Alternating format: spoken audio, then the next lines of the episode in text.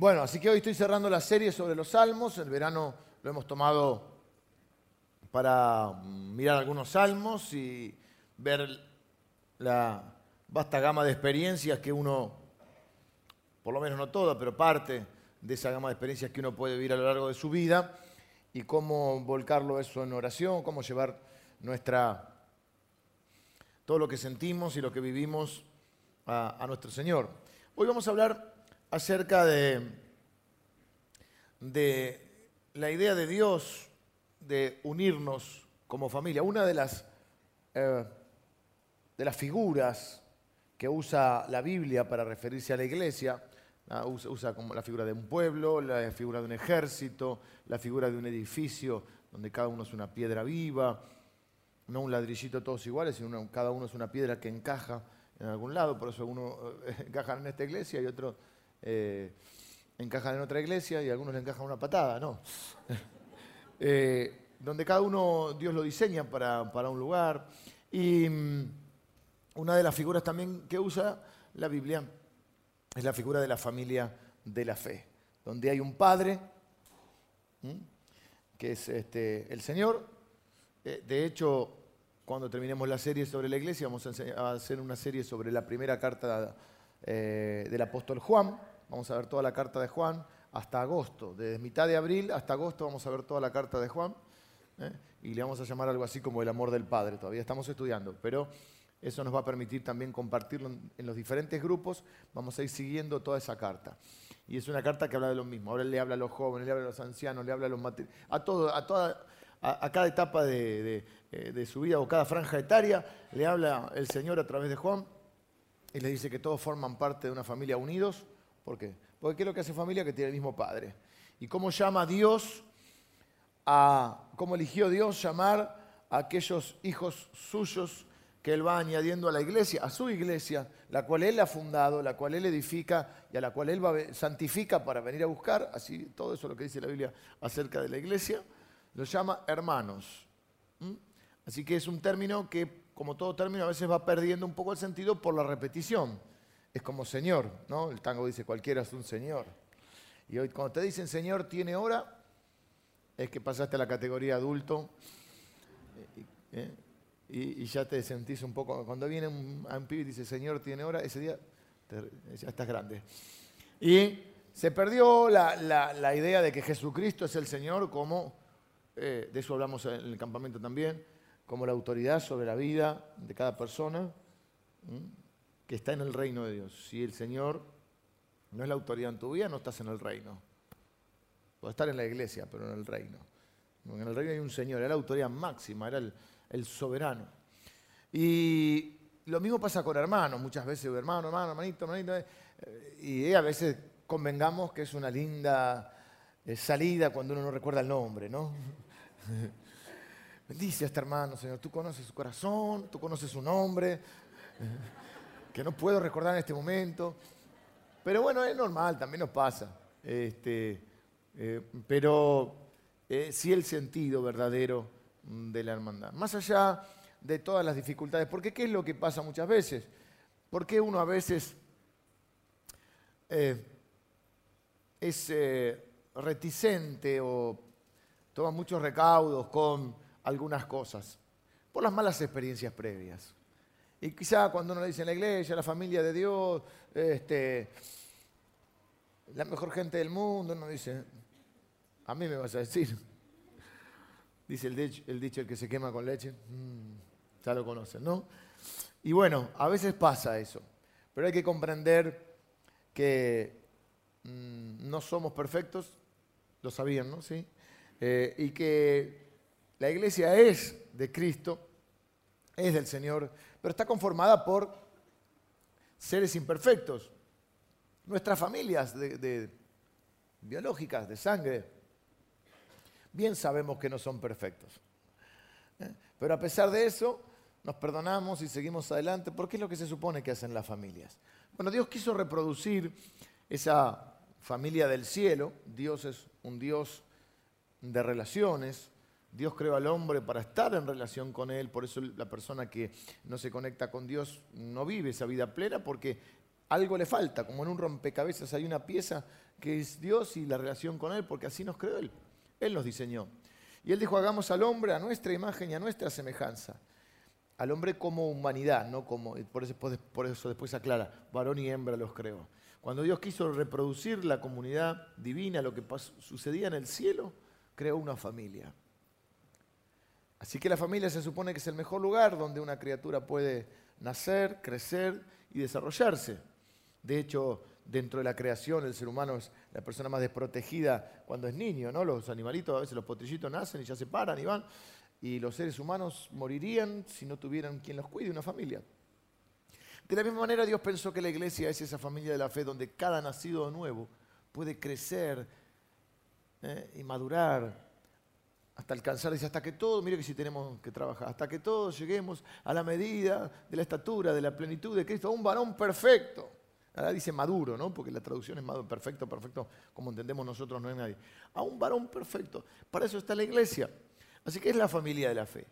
Y yo lo que quiero en esta mañana, terminando los salmos, y, y como es un salmo de David, y comenzando, no, no empiezo la serie hoy, pero casi eh, animarte a eso, que tus malas experiencias, si las hay, o tu no experiencia, quizá no tenés una experiencia previa, ¿eh? que te animes una vez más a creer que Dios es sabio y que si Dios pensó eso, este, que era el mejor lugar, que nos pongamos de acuerdo todos para depender de Él y al menos construir en este lugar una familia que traiga honor a Dios, que nos podamos amar unos a los otros a pesar de las diferencias, que podamos amar a las personas, que podamos construir en este lugar, ¿eh? como, como que suena un poco quizá grande la expectativa, yo la tengo, que podamos construir en este lugar un pedazo del reino de Dios. Para eso tenemos que aprender y trabajar bastante.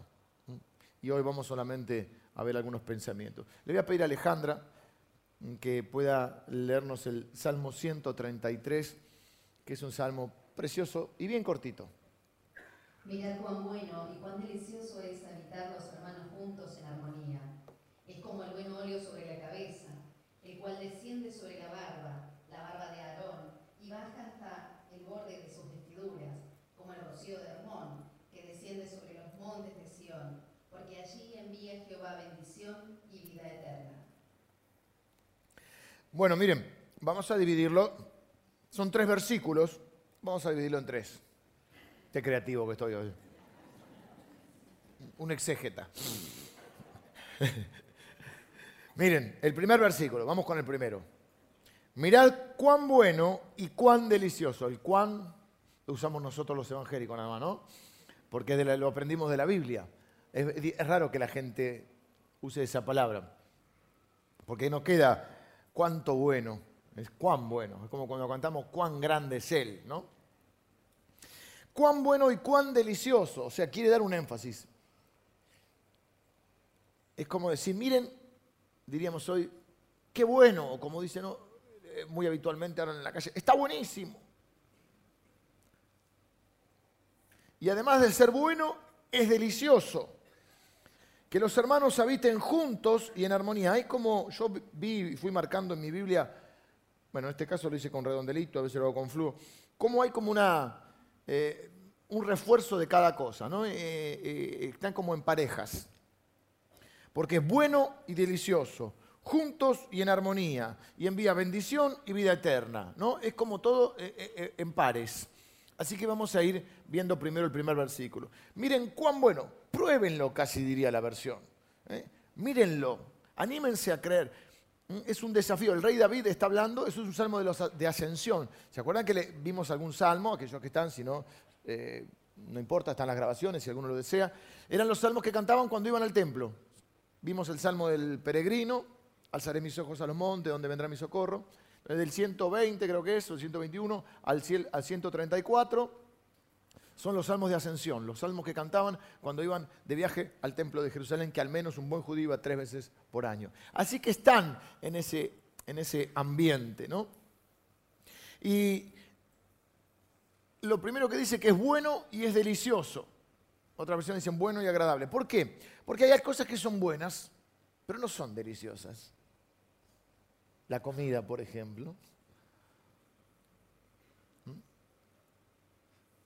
Hay cosas que son deliciosas, pero no son tan buenas. En el campamento comimos bueno y delicioso. Pero hay una de nuestras hermanas que, por ejemplo, se ¿te privaste del asado o no? Se privó del asado y estaba con la quinoa. ¿Y eso qué? Arroz, llamamani, no sé. La sal del Himalaya, esa me gustó. La sal del Himalaya, vos chale tranquila, esa no tiene sodio. Eh, esa, esa va. Hay cosas que son buenas, pero no son deliciosas. ¿No? Alguien me decía a mí, hace muchos años, si todo lo que me gusta es pecado o engorda. Estaba en el horno. y es así, ¿no? Los remedios son buenos, tratan de poner a los remedios para los nenes que tengan lindo gusto, el jarabe. A mí me gustaba, che, un par que había, pero no, no me ¿Eh? La aspirineta, la aspirineta, la chiquitita, la de frutilla, oh, me gusta también, ¿no? a comer como caramelo. Ya la aspirina no. Eh, eh, los remedios tratan, pero no son muy ricos a veces, ¿no? Pero hay que tomarlo, una inyección. No creo que te guste, sabes, es medio masoquista, pero, viste, pero a veces es necesario. Eh, la, la, fruta más o menos, la verdura. ¿Mm? Eh, mi, abuelo, mi abuelito que ya no está, mi abuelito decía, él le gustaba la carne, ¿no? Y le gustaba los pedazos de grasa, comer asado, era del campo él, ¿viste? Y el pasto para las le daban ensalada el pasto para las vacas, decía. Bueno, no era nutricionista mi abuelo. Eh, pero a su vez hay cosas que pueden ser deliciosas, pero no buenas. Los chinchulines. Igual todo en su justa medida hay un permitido, hermano. No nos pongamos culposos un día domingo y mi, hermano está haciendo un asado, así que no voy a, voy a terminar con este tema acá. Pero lo que quería compartirles era eso, que acá dice que hay cosas que pueden ser buenas y otras que pueden ser deliciosas, pero habitar juntos los hermanos y en armonía, también hay una dupla ahí, es bueno y es delicioso. O sea, y ahora ya lo pongo en potencial, debería ser agradable cuando nos encontramos. Para lo cual cada uno de nosotros debería ser agradable. Debería ser amable. Porque amable significa que es fácil de amar. Amable, enseñable, es fácil de enseñar. Y hay gente que no es amable. La amamos porque es un mandamiento de Dios. Menos mal que la Biblia no tiene términos como nadie sea, vosotros no seáis infumables. Pero deberíamos ser la gente más feliz. Tenemos al Señor, tenemos su espíritu, tenemos su compañía, tenemos a quien acudir cuando hay imposibles en nuestra vida. Y de repente algunos hermanos parece que los bautizaron en vinagre con jugo de limón. Y yo veía ayer, en estos días en el campamento, gente que intentamos con nuestros, con son, son, nuestros hijos, porque son los hijos de esta congregación. Y claro, vamos desde ahí desde el 2009, pero campamentos venimos haciendo desde el 2000 más o menos. Y ver, yo le decía a, los matrimonios que estábamos eh, trabajando, que una de las grandes satisfacciones del ministerio y por las cuales a veces uno sigue cuando no tiene muchas más ganas de seguir, es ver la obra transformadora de Cristo en las vidas de las personas.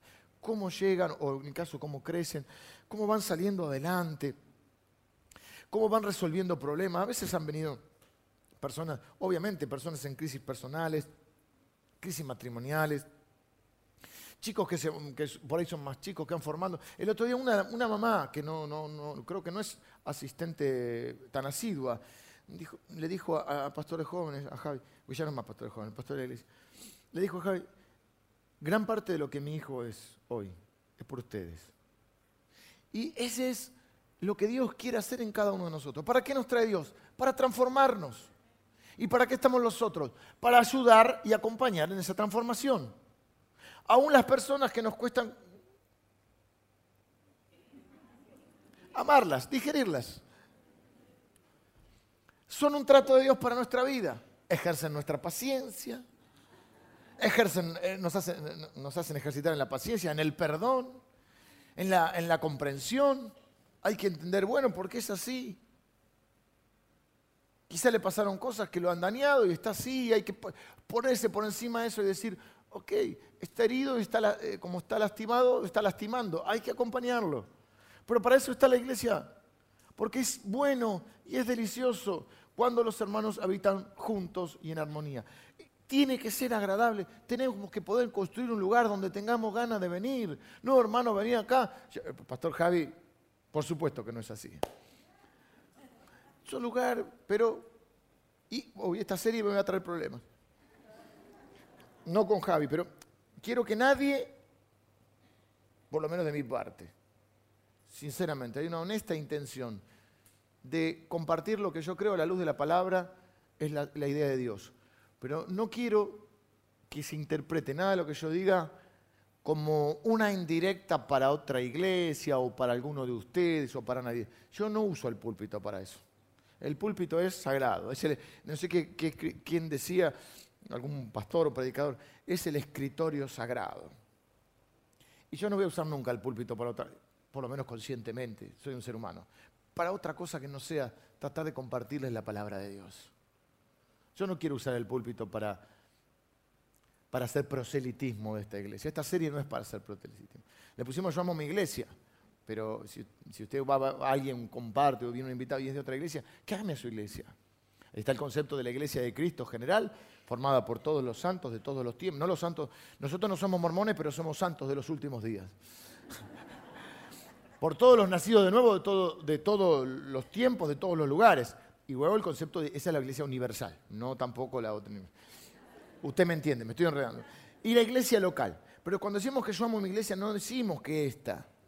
O sea, sí, esta porque es la nuestra, pero también amamos cada iglesia de Cristo y amamos a los hermanos de otra iglesia y amamos a los que piensan diferente, a los que tienen prácticas diferentes, a los que tienen costumbres diferentes, a los que a la luz de la palabra interpretan cosas de otra manera. Así que ninguna interpretación mía, que es inevitable porque para eso estoy acá también, para honestamente interpretar, no quiero que nadie lo tome, ah, ¿de cuál se refería?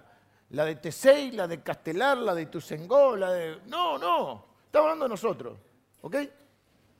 Y amamos y bendecimos a todas las iglesias que predican a Cristo, aunque tengan costumbres que por ellos son diferentes a las nuestras. Y nos gustaría que fuese así con nosotros. Viceversa, ¿no? Así que esto es bueno y es agradable. Les decía del pastor Javi, por ejemplo, y en una iglesia, voy el domingo para que, el, de alabanza empieza, ustedes no alaban, sonría, salte, ¡ah! Deja hinchar un poquito, ¿eh? déjame adorar como quiero. Y tengo que poner el jogging para venir a la iglesia. Tres de mil, tres de mil. ¿Por qué digo esto? Tiene que ser un lugar agradable. Tiene que ser un lugar que tengamos ganas de venir. Después sube el pastor, que soy yo, y empiezo. Porque hay algunos hermanitos y empieza, pa, pa, lo dijo por mí, lo dijo por el otro. ¿Viste al mediodía? ¿Viste el pastor como Tiene que ser, mira, hace poco hablé con un, hace poco no, yo digo hace poco, el año pasado, un periodista deportivo de, de TN, que es, un hermano en Cristo, y bueno, pero vive muy lejos, nos vino a visitar, bueno, muy buena onda hicimos. Y me decía que le estaba costando, estaba en un proceso de encontrar una congregación donde congregarse, valga la redundancia. Y dice, yo quiero ir a la iglesia, voy con mi esposa, yo una iglesia. Y el pastor se ve que estaba encendido, le habría pasado algo, ¿viste? No encendido en el espíritu, estaba encendido en el, en el fuego de la lucha. Y él dice, y un directo acá, directo acá, y dice, yo no entiendo nada, yo vine a escuchar la palabra de Dios, que yo eso es un tema que tiene que resolver ¿Se entiende? Entonces, un lugar, la iglesia tiene un lugar agradable. Nosotros tenemos que ser personas agradables, personas amables, personas que realmente, que ese es uno de, mis, mis deseos, mi oración, mi sueño para este lugar, que cada persona que venga se sienta amada. En la semana alguien en el Facebook puso que acá no hay amor. Bueno, lamento, quizá tuvo una experiencia. A mí me pasó una vez con una iglesia que no conozco personalmente, pero conozco a los pastores y que me parecen gente recopada. El pastor Carníbal y su esposa. Para mí son gente recopada, realmente, muy copada. Y una persona, una vez, no sé cómo fue, que me, no, que fue a esa iglesia y que no la recibieron bien, y que entonces que el pastor y la iglesia no tienen amor. Conociste un hermano. O una persona. La iglesia del pastor Carníbal, no sé, debe tener 10.000 miembros, qué sé yo cuánta gente tiene. Por una, ya llegaste a una conclusión.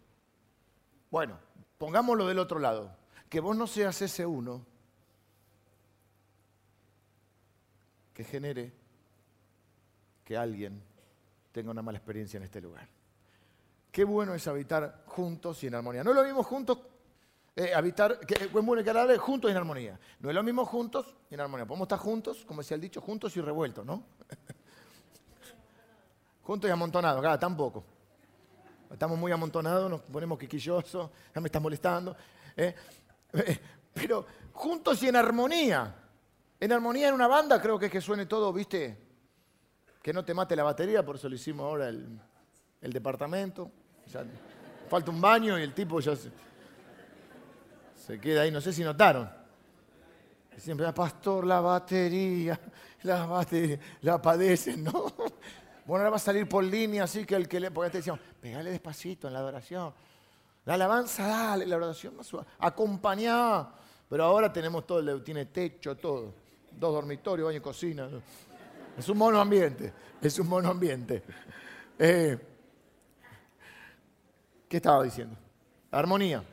La banda tiene que sonar armónica. Y no, no es que uno se tiene que lucir. Uno tiene que, pienso yo, los músicos son bravos. Ya sabemos quién era músico, ¿no? El de allá era músico. El Sata era músico. Debería ser que cada uno toque para que se luzca al otro. Y no importa quién se luzca, sino que la gente sea bendecida. Pero eso es cuando hay armonía. Entonces, juntos y en armonía, que no es lo mismo. Esto sirve. Estamos hablando de la iglesia, pero no sé si el sentido inicial, habría que ver, igual sirve para los dos sentidos. También en la familia, ojo. Así que también lo puedes aplicar a tu familia. Porque los hermanos son hermanos y los hermanos se han unido, dice eh, Martín Fierro, ¿no? Así que también se aplica a tu familia. Es bueno, es agradable llegar a tu casa. ¿Cómo recibís a los otros que llegan después que vos a casa? Los que llegan más tarde, si sos el primero. Reproches, alegría. A mí me encantaba cuando eran mis chicos bien chiquitos, más chiquitos, eran chiquititos, y yo llegaba a trabajar a la, a nochecita y era como que empezaban a correr. ¿Viste? Que hay una, hay una así, no sé si le sube el azúcar a los pibes, pero. Viste que como a las 6, 7 de la tarde, 8, no sé qué hora es, empiezan como que tienen una vitamina. Le sube el azúcar. Y era, vino papá, vino papá, es como si llegara, ¿viste?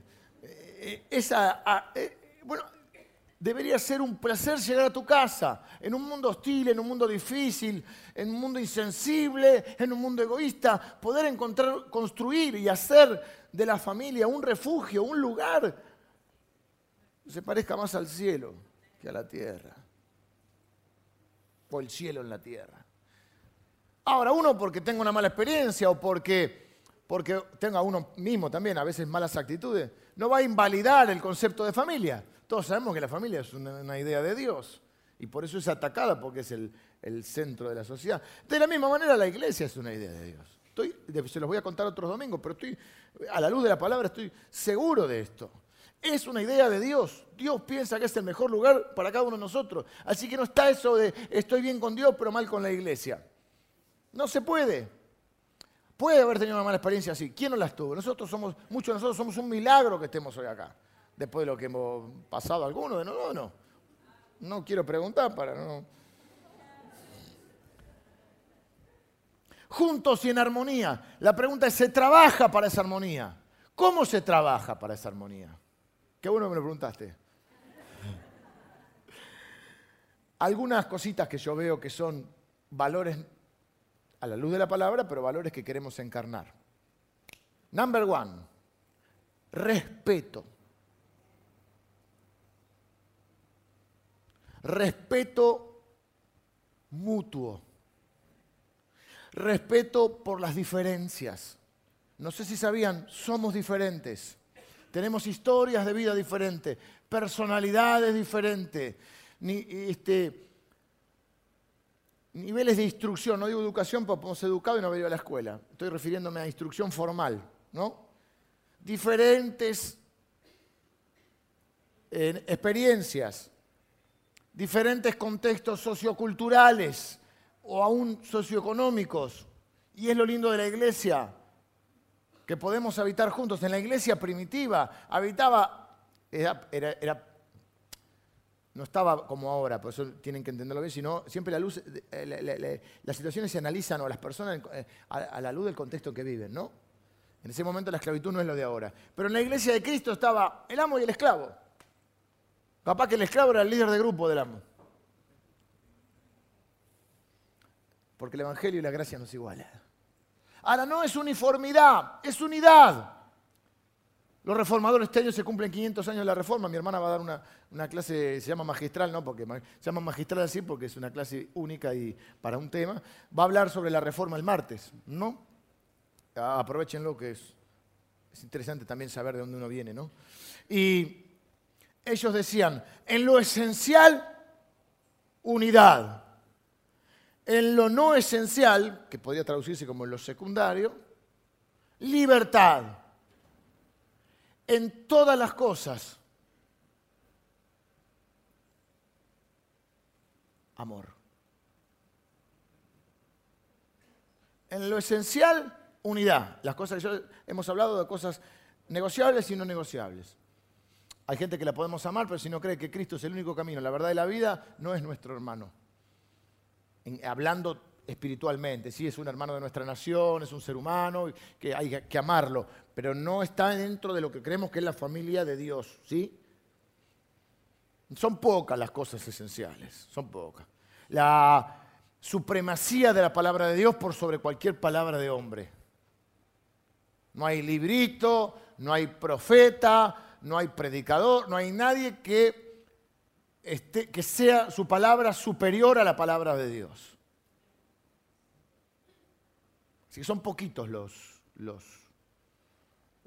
Y el resto, bueno, algunos creen que, está mal maquillarse, las mujeres, bueno, los hombres ahora pueden, alguna cremita eh, bronceadora. Algunas creen que no se puso, algunos que las mujeres no pusan pantalones, bueno, son cosas que a uno ya le suena raro, pero son hermanos con otras costumbres.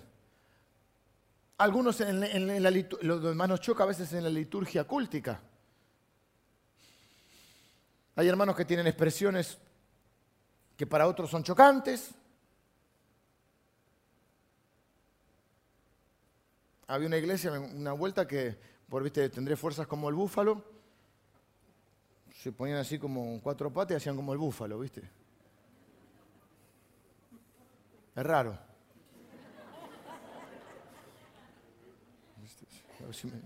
yo pregunté, ¿los búfalos muerden? ¿Muerden los búfalos? No, no. Hay otros que están como borrachos en el espíritu. Hay otros que están borrachos. Hay otros que se ríen, ¿viste? Se van a algunos lugares y bueno,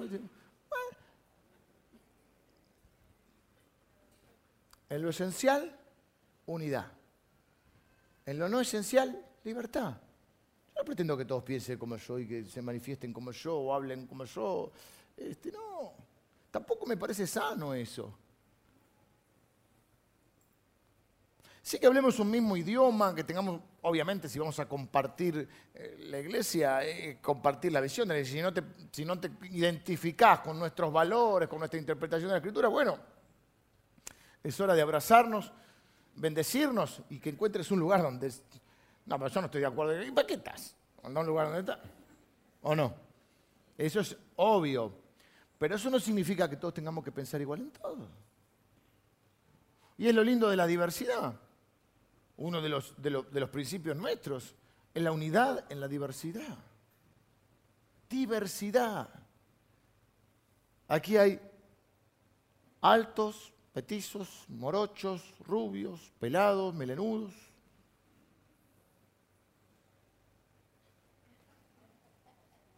Pongo ejemplos así, pero también en la forma de ser. También en cosas más importantes, porque al fin y al cabo a nadie le molesta que el otro sea. Bueno, en Estados Unidos sí, ahora no tanto. En Estados Unidos, a principios del siglo pasado, eh, vas a entrar a una iglesia de blanco de negro, estaban separados. Hay iglesias que llegan, las mujeres van para un lado, los hombres para el otro. Son costumbres. Respeto. Que no piense como yo no significa que yo tenga derecho a faltar el respeto. Se respeta, aún en los ámbitos nuestros hay ciertas, no jerarquía de valor, sino de función. A ver, está el, por decir, el discipulador y el discipulado. Respeto, está uno que puede ser líder de otro en algún área. Respeto cuando lidero y respeto cuando soy liderado. Respeto siempre. Lo mismo en la familia. El día que se empiezan a faltar el respeto, esa familia empieza a erosionarse.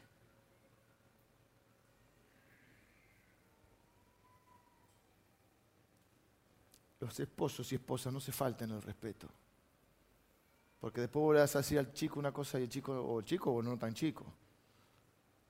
Y vos no le podés pedir que él respete si vos no respetas la casa. La casa se respeta. Se respetan unos a otros. Respetar a los hijos. Que somos los padres no nos da derecho a insultarlos o a decirles cosas feas. Porque vos después decís, eh, soy tu padre. Y él te podría decir, eh, soy tu hijo. Y la Biblia dice, padres, no provoquen a ira a sus hijos. Claro, no te aproveches que él no, se puede, no te puede contestar. Por lo menos antes, ahora te contesta. respeto. Segundo, no juzgar, evitemos los juzgar o los señalamientos.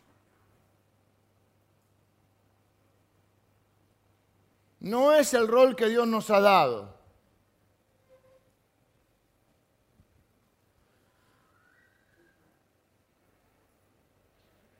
Dice la Biblia en Efesios 4, soportándonos los unos a los otros. Y a veces se habla así, bueno, soportar, yo siempre lo digo, lo traduzco, sostenernos unos a los otros, pero hay gente que hay que soportarla. A mí, por ejemplo, ahora me tienen que soportar un ratito. Y Santiago 4 dice, no murmuréis, todos los unos a los otros, no murmuréis los unos de los otros. Te vienen a decir algo de alguien, bueno, después vamos a hablar de no, recibir eso. Pero no puede ser que algunos de nosotros nos volvamos los alguaciles del Señor, somos los Texas Rangers del Señor. Y andamos señalando a todos que somos los perfectos. Señalando a todo el mundo los errores. Juzgando, señalando. Mira, el pastor se puso zapatilla hoy. Ah, las agarré a todas. Le saqué el tema de conversación del mediodía. Ah, ahora, no van a poder. Si alguno dice, eh, esa patilla, ah, viste, el pastor dijo que no hay que hablar de esto. Eh, ya me estaban masticando el hígado, ¿eh? Va. Evitemos los señalamientos. De chiquito a mí mi papá me enseñaron que no se señalaba con el dedo, ¿viste? Pero a veces uno señalaba no mal. ¿Pero cuál es? Aquel, el petizo. No, no señalé con el dedo, te dice mi, mamá o mi papá, te decía así, ¿viste? Lo mismo en el, plano verdaderamente, tampoco se señala con el dedo, pero además no se señala en, la vida. ¿Quién nos puso, de, quién nos dio el cargo de jueces de, los demás? Ojo, eh, ojo que lo que sembras cosechás y te están esperando. Vos sos de los que... Ah, esperá, esperá que mínimo tropezón. Te te la pegan, ¿eh? Porque te están esperando. con la misma medida con la que medís, será medido. No juzguen, mi hermano. No murmuren los unos de los otros.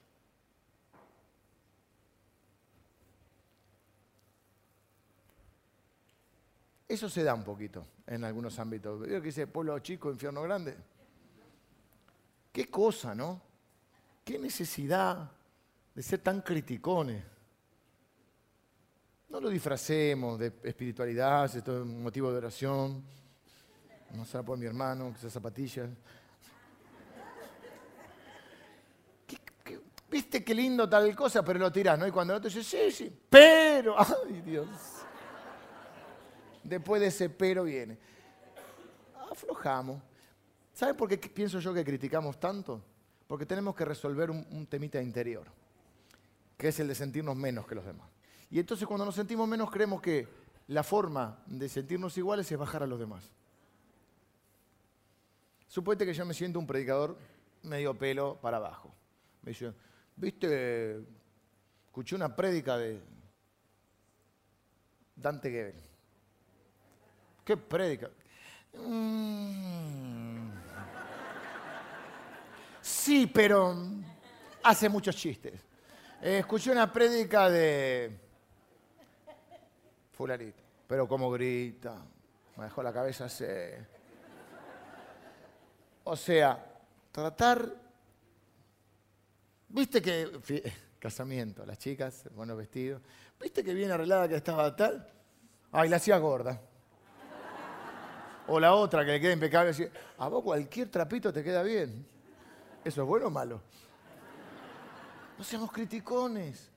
No seamos. Y estoy hablando de cositas, pongo ejemplos así. todavía no quiero ir al hueso, por ahora.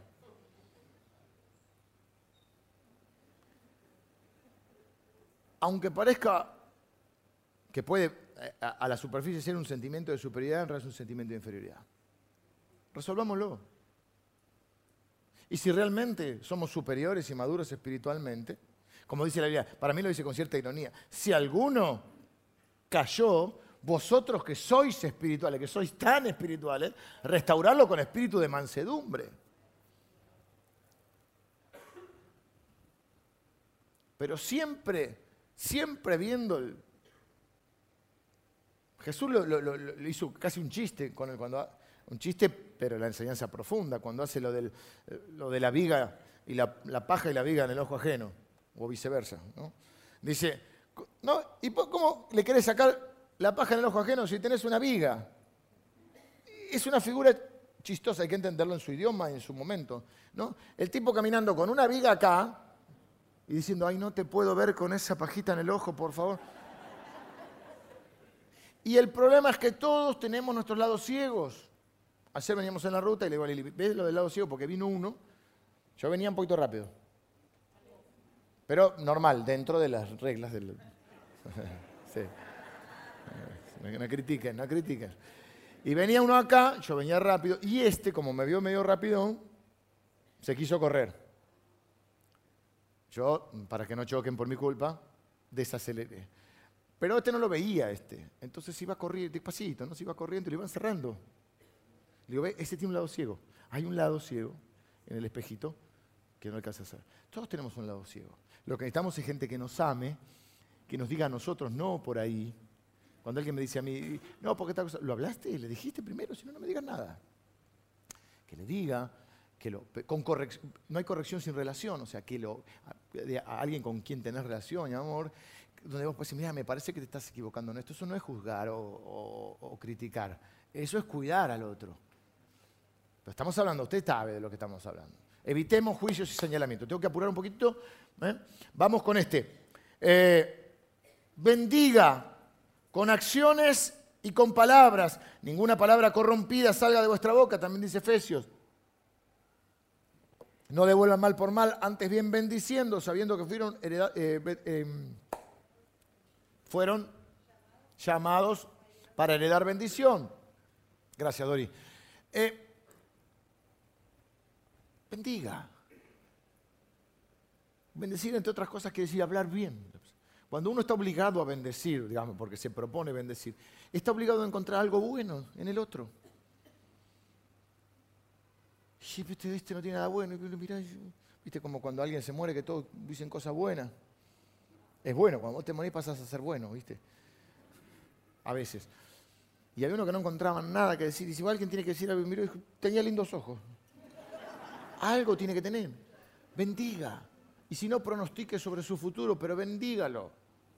Bendígalo con acciones. Hay personas que por ahí no caen también. ¿Pudiera ocurrir? Haga la otra milla. Invítelo a un café. Capaz que lo que está es herido, capaz que está cerrado, capaz que con el amor se puede ganar a las personas que son difíciles. Me mira como diciendo que iluso, pero póngale onda, póngale fe. Póngale fe, a veces es eso. Rechace, respeto, no juzgue, bendiga, rechace. No reciba ni el chisme ni el mal comentario. Si usted rechaza el chisme y el mal comentario, usted se va primero a transformar en un guardián de la unidad. Segundo, tiene que saber que ese que le viene a decir cosas usted, si habla así de un amigo, ¿cómo va a hablar de usted después? Si usted comienza a rechazar el chisme y el mal comentario, a la larga no le van a hacer más comentarios, porque los chismosos van a correr la voz de que usted no recibe los chismes. Es fantástico. Te viene a hablar de algo, mira, primero quiero decirte que tal persona es mi amigo, o es mi hermano, o es alguien que yo quiero, o es uno de los nuestros, qué sé yo, pero algo es. Primero quiero aclararte eso.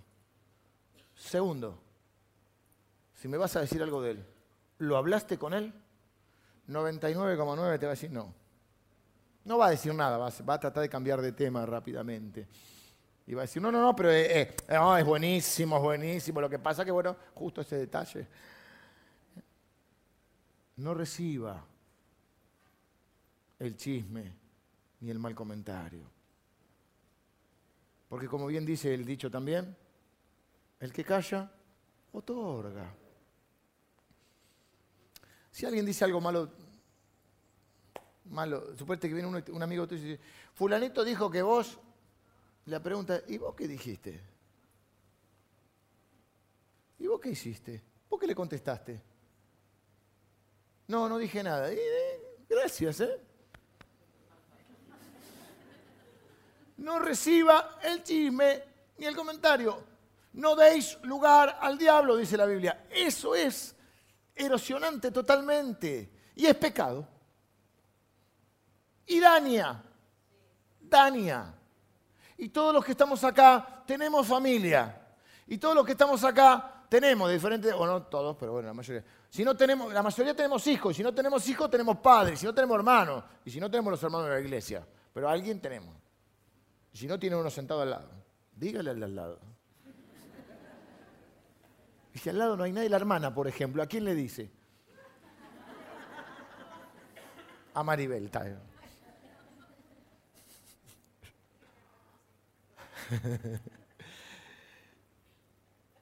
¿Qué iba a decir? ¿Qué iba a decir Lito? No me acuerdo. ¿Hermana? ¿Nadie se acuerda qué iba a decir? Es pecado. No le demos vuelta, es pecado. Hablar de atrás de alguien es pecado. Y es de cobarde. Así que si por lo menos no es santo, sea valiente. ¿Mm? Es de cobarde. Decir a alguien que no está, que no se puede defender, es de cobarde.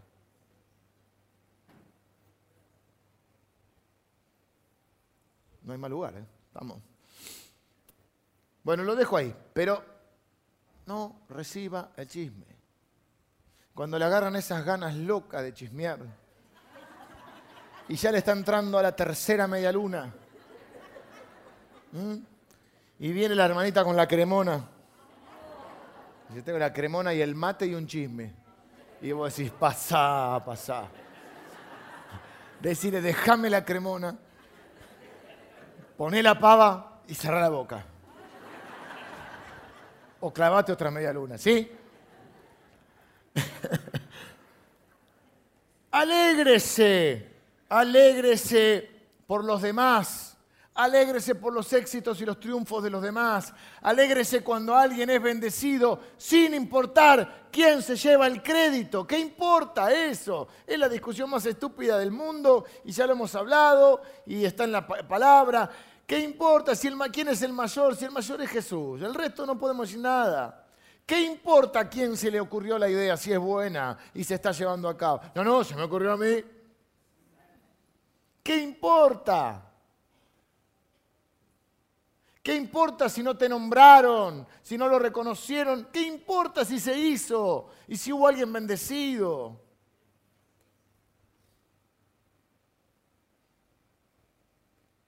¿Se acuerdan que Tinelli tenía uno que era figuretti?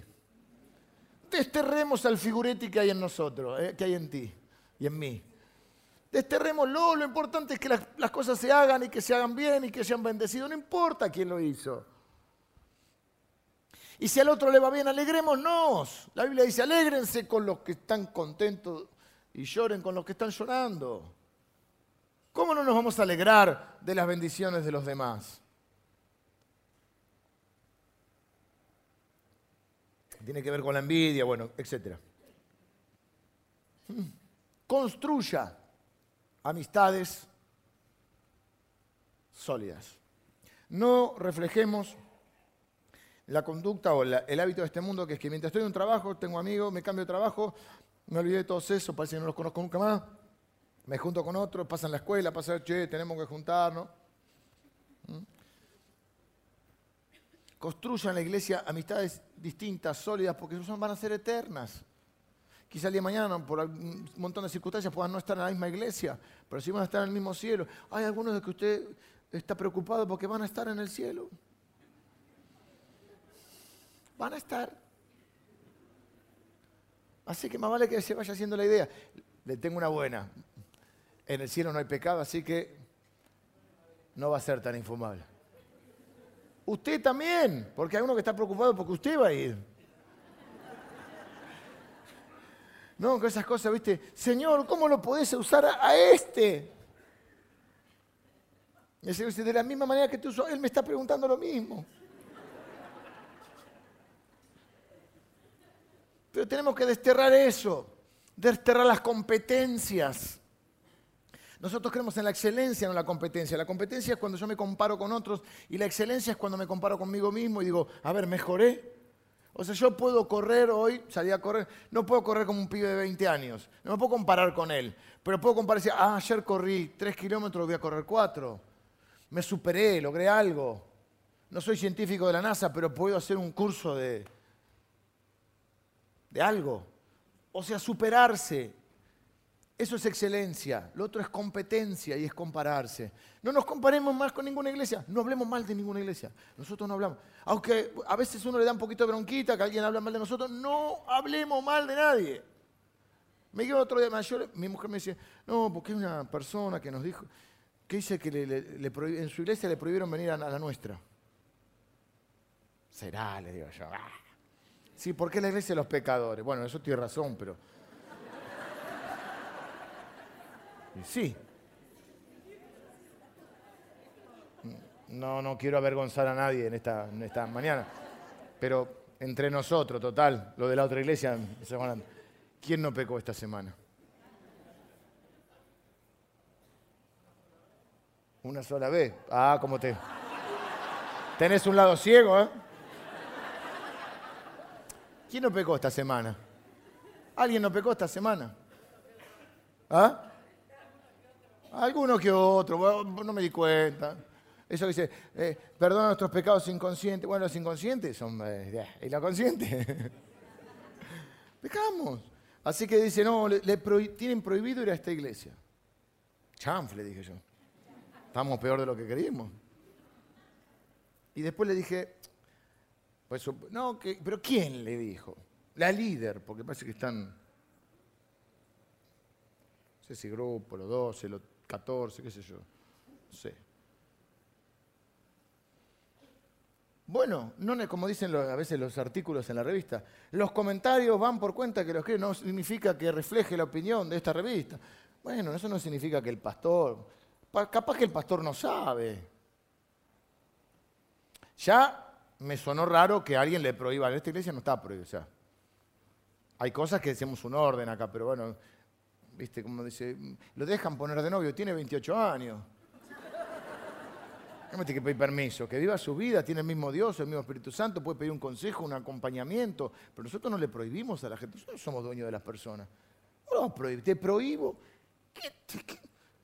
¿Qué, comiste? Quinoa. ¿Cómo le vas a prohibir a alguien algo? ¿Qué, qué, qué, sos el dueño? ¿Qué sos el Espíritu Santo? Así que ya me... Pero hay gente que por ahí necesita... Este, bueno, no creo que lo necesite. Pero bueno, un liderazgo así, qué sé yo, más directivo. Pero yo le dije a la mujer, seguramente, quiero pensar bien, seguramente el pastor no sabe de eso. Seguramente. Seguramente. Pero ustedes no me hagan quedar mal. Esta semana no pequen. Ustedes no me hagan quedar mal. Ustedes no hablen mal de ninguna iglesia, ningún pastor, ningún nada. Nosotros somos el pueblo que bendice. De nuestra boca sale bendición y cuando bendecimos somos bendecidos y estamos en una bendición. Espera, no quiero fanfarronear. Estamos rebendecidos. Sigamos así, no cortemos el ciclo de la bendición.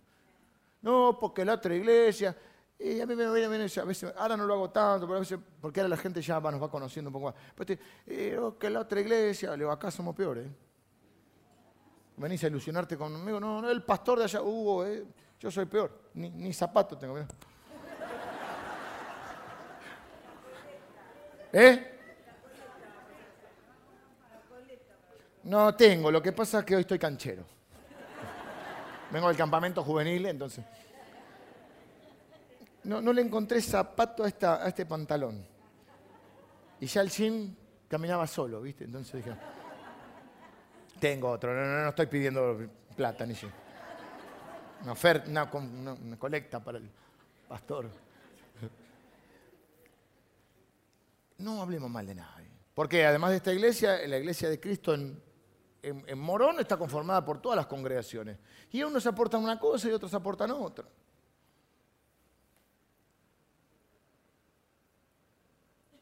Entonces, no cortemos esa bendición. De la abundancia del corazón habla la boca. Entonces, que nuestro. Y, y hagámoslo al revés. Si nuestra boca que hable bendición para que nuestro corazón se llene bendición. No, devolvamos mal por mal. Si alguien dice algo de nosotros, obviamente, si lo dicen in, in your face, si te dicen en tu cara, ah, porque tu iglesia es esto, y mi iglesia es hermosa.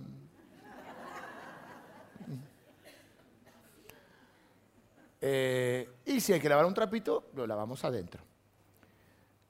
Así que tampoco es que permitas que. Yo no permito que hablen mal de mi familia. Me va a decir alguien va a decir algo de mi mamá. ¿Qué pasaba cuando te insultaban la vieja? A las piñas.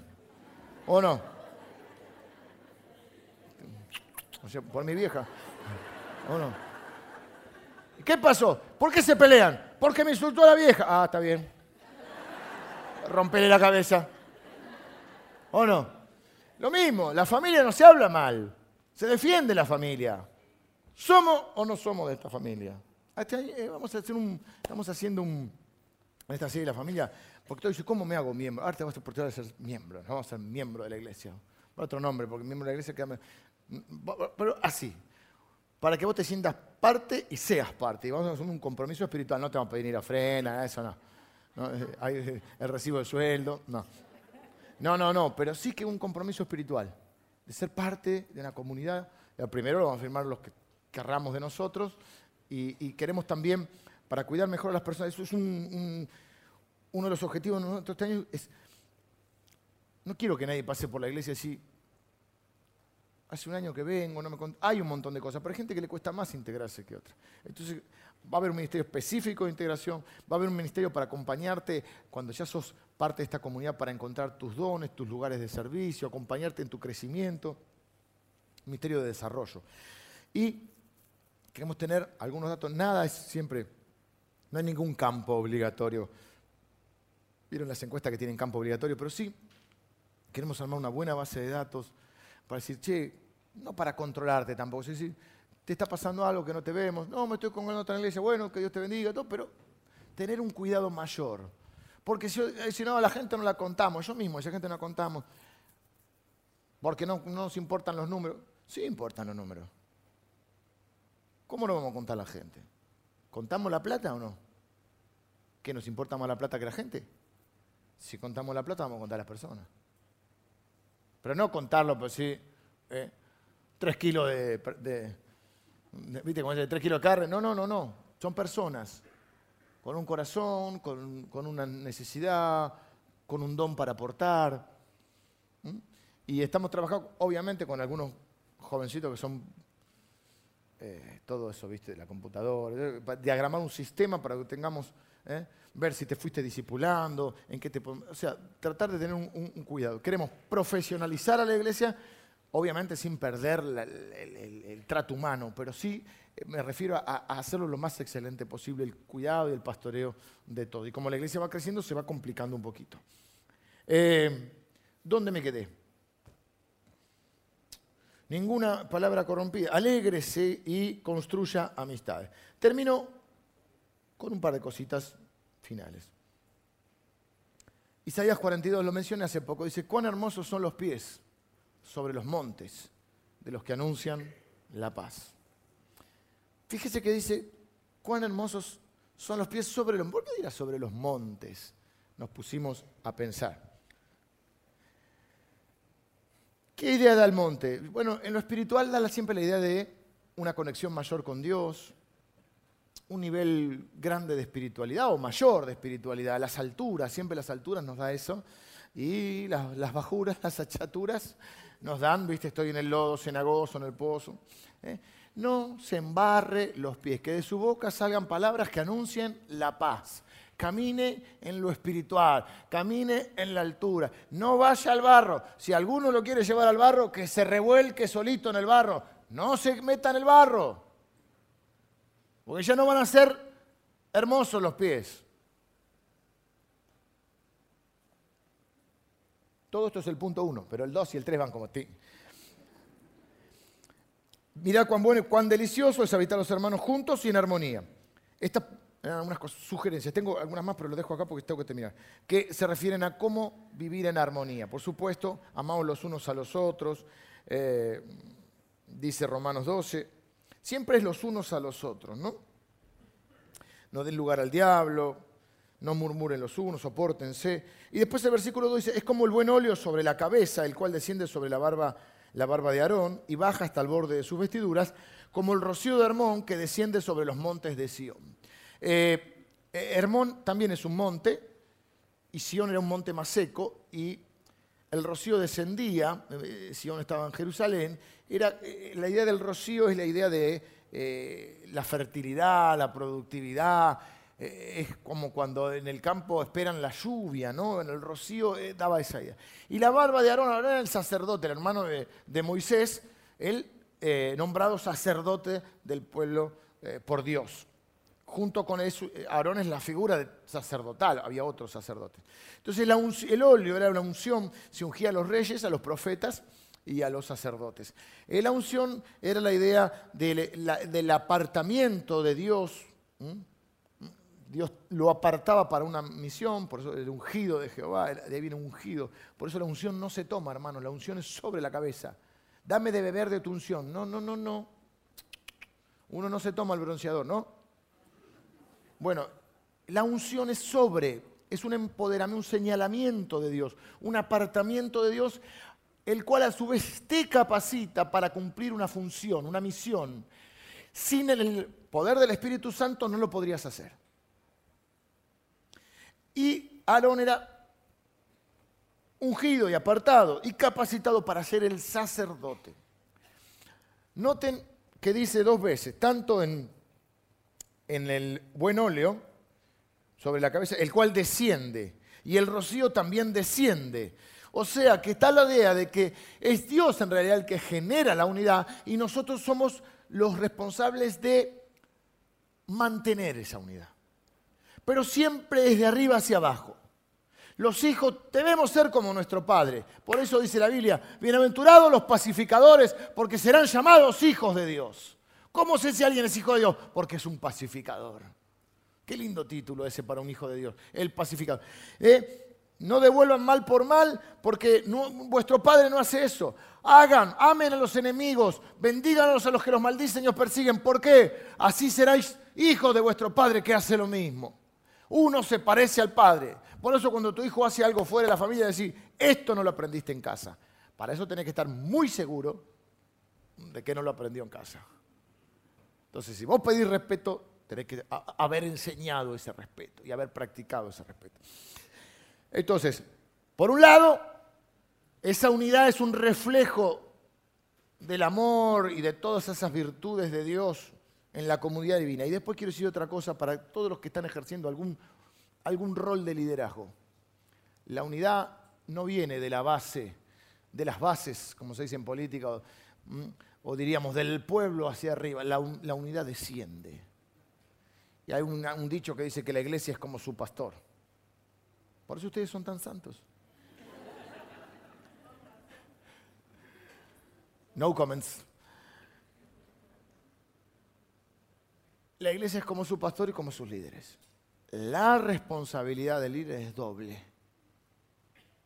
De construir y mantener esa unidad que Dios nos da. No puede haber unidad en la iglesia si el liderazgo es una bolsa de gato, como se decía antiguamente. No puede haber unidad en el hogar si no hay unidad entre los padres, el matrimonio. No puede haber unidad en la iglesia si el liderazgo no, no se ama, no construye y no modela ese amor, ese soportarse mutuamente, ese alegrarse por las, por las victorias del otro, ese no pelear por a ver quién se lleva el crédito, ese establecer relaciones eh, profundas. Vengan los músicos.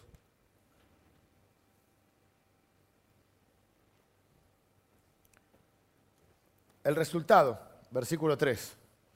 Porque allí, y hay una, de vuelta una, una dupla. Junto, bueno y delicioso, juntos y en armonía. Y ahora, bueno, dos ejemplos. La unción y el rocío. Dos cosas fantásticas para ellos. ¿eh?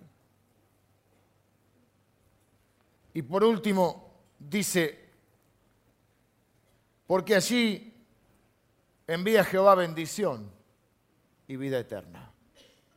¿Qué hay cuando hay unidad en la familia de Dios?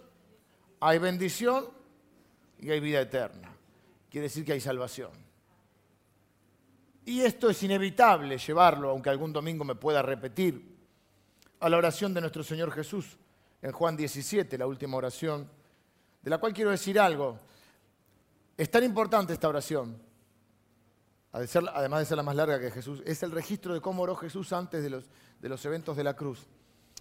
Que Jesús mismo se preocupó de que nosotros supiéramos cómo oró Él. Yo hice una serie que se llama Orando como Jesús, que es corta, creo que son cuatro o cinco, pero quiero decirles algo. Los que Él llevó en el momento de orar para estar con Él se quedaron dormidos.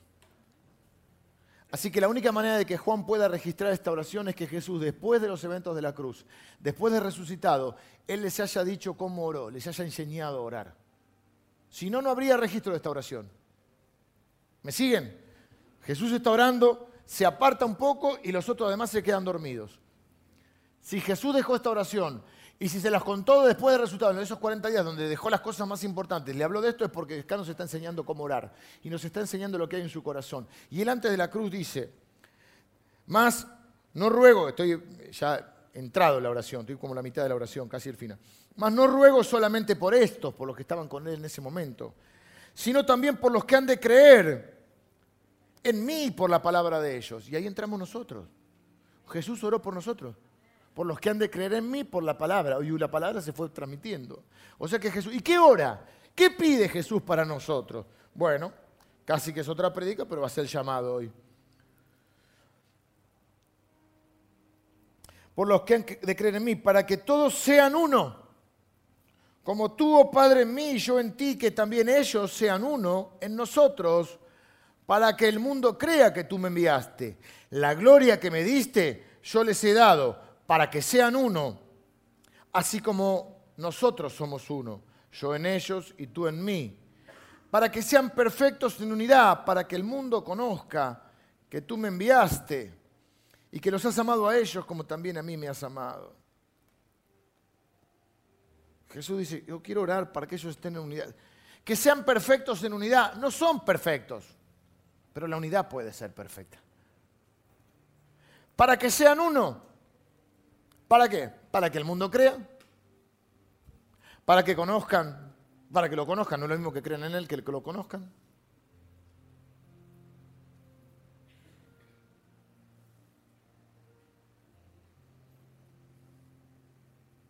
Para que sean perfectos en unidad. Jesús dijo, en esto conocerán los demás que ustedes son de los míos, en que se aman unos a otros. Todo el resto, diría Jesús en una Biblia argentina, es piripipi. Es chamullo. Y yo creo que si no hay más gente hoy que ha, conocido, que ha creído en el Señor y ha conocido al Señor, es porque nos hemos enredado en peleas internas como iglesias la, iglesia de Cristo en general. Nos hemos peleado tanto por cuestiones que no eran esenciales. Simplemente para ver quién era el mayor, para salirse con la razón. ¿Por qué creo que siempre tengo que tener yo la razón? ¿Por qué siempre se tiene que hacer? Casi que en vez de orar, hágase tu voluntad, dice, hágase mi voluntad. ¿Por qué? ¿Por qué siempre querer imponernos al otro? ¿Por qué no respetar que el otro puede ser diferente, pensar diferente, orar diferente, alabar diferente? ¿Por qué pensar que siempre nosotros somos los perfectos o los buenos?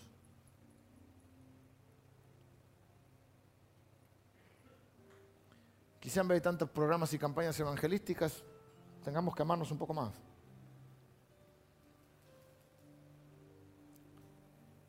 Y yo creo que por no entender esto hemos perdido amigos, hemos perdido relaciones,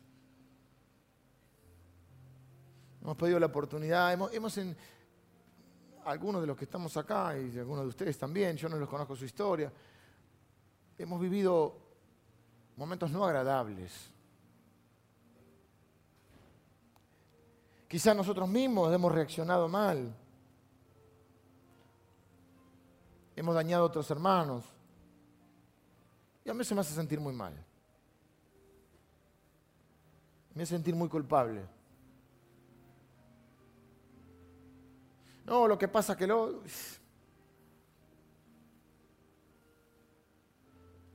¿Quién no ha vivido esas asambleas? ¿No saben de lo que hablo? Sí. Esas asambleas sanguinarias.